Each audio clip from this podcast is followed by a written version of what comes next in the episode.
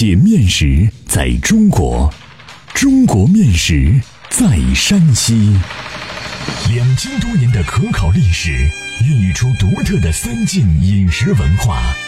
面食展现了山西人的睿智巧思，蕴含了深厚的人文底蕴。道不尽的面食文化，说不完的舌尖美味。百集系列广播节目《山西面道》第十八集：鹿城甩饼上党一绝。作者：赵梦天，播讲：高原。鹿城是长治市一个县级市，但因其财政收入一直位居全市之首，让人刮目相看。这个长治唯一的县级市，因拥有亚洲最大的火力发电厂王曲电厂而驰名中外，也因境内有陆安煤矿集团和长钢公司两个大型国企，很有知名度。同时，另有一款美食也使鹿城闻名遐迩，那就是鹿城甩饼。鹿城甩饼总能让人的味蕾立刻兴奋，馋涎欲滴。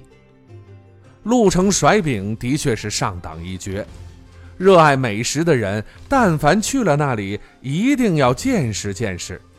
如若与那薄令令、香喷喷、油汪汪、热腾腾的美食擦肩而过，那将会成为莫大的遗憾。鹿城历史悠久，有着深厚的地域文化和丰富的民间习俗。一直以来，我对鹿城甩饼是只闻其名，未见其饼，不知其味儿，欲尝之，心痒久矣。虽三度路经鹿城，但皆因乘车路过，未能踏足其旅巷食事，只是凭窗数望鹿城而已，故只能望城而兴叹。好在这一地方小吃不止在当地有售，周边的黎城、平顺、襄垣也有流传。今在长治市内经营者颇多，如想一饱口福。并非难事。我有幸尝得此物，是在长治市一条最为繁华的小吃街上，街名已经记不得了。那天当地有人带路，去时正是日落之后，华灯初上之时，小吃街上已是熙熙攘攘，人来车往了。我们沿街缓步而行，一边听有人介绍长治美食。一边寻觅甩饼铺，大约走了半条街，眼前一亮，那店就在灯火阑珊处。我们走上前去，坐下来，每人要了一张。等待中，我将其制作过程看了个一清二楚。我们选中的这家铺子是一个夫妻店，小两口很年轻，他们坐在案板后面的马扎上。女的边擀边烙，男的切肉卷饼，很是默契。鹿城甩饼的制作过程很有表演意味儿但见女店主从醒好的面团上揪下一个面剂，大约核桃般大小，放在案板上，用上党特有的两头尖擀面杖擀开面剂。在擀开的面剂上撒上少许葱花和椒盐后叠起来，稍拉再盘成圆形，再用擀面杖擀成圆饼。这时将饼片搭在擀杖上，像挥动小国旗一样，反复将面片甩在案板上，至薄而圆时上火称烙制。上火称前，在饼的两面抹上驴油，烙两分钟即熟。饼烙好后，男店主用一把上党特有的扇形切刀片好肉片，卷在饼内递给我们。我们坐在他面前的小桌旁，蘸了蒜泥就食，真是浓香可口，不酥不烂，不软不硬，越嚼越香。让人大有相见恨晚之感。我不仅对甩饼感兴趣，对其制作要领也感兴趣，便和店主聊了起来。男店主也不保守，便告知三点：一是和面时面粉、水的比例要恰当，面团要扎透扎匀；二是操作要利落，擀饼时手眼配合。揪记、擀片、折叠、盘形、甩饼要协调连贯。三是火候要到位。最后，女店主接起火称子，让我看了称底。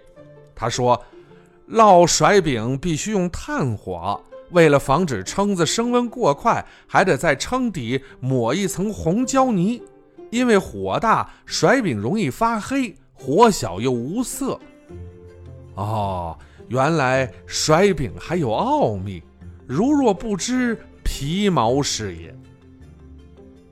据明《潞州志·清潞安府志》记载，甩饼是立春时春饼的一个品种，卷上肉制品或炒熟的菜肴叫春卷儿。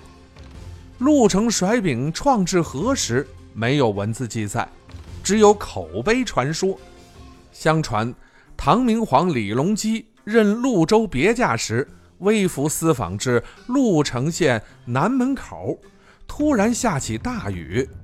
主仆二人走进城南饭店，想借打间避雨，要了两碗拉面。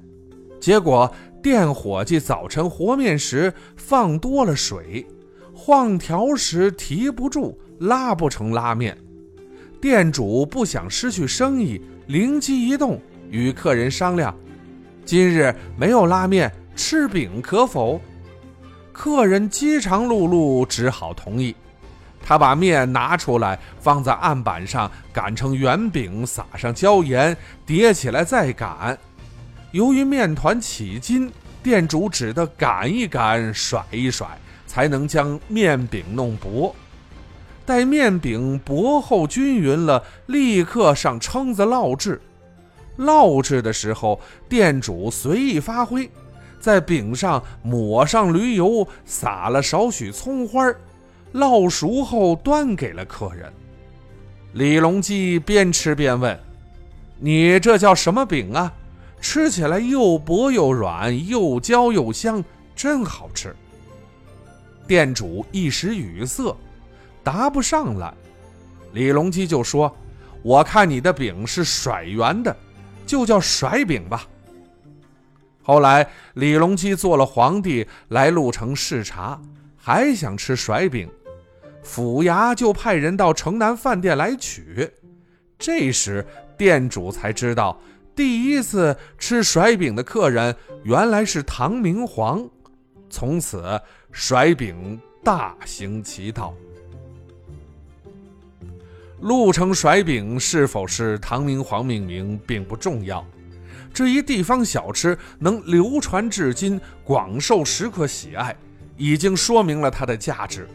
这也是他后来能获得中国太原国际面食节金奖、第十届中国厨师节中国名典称号和山西省第四届烹饪大赛山西名吃的原因吧。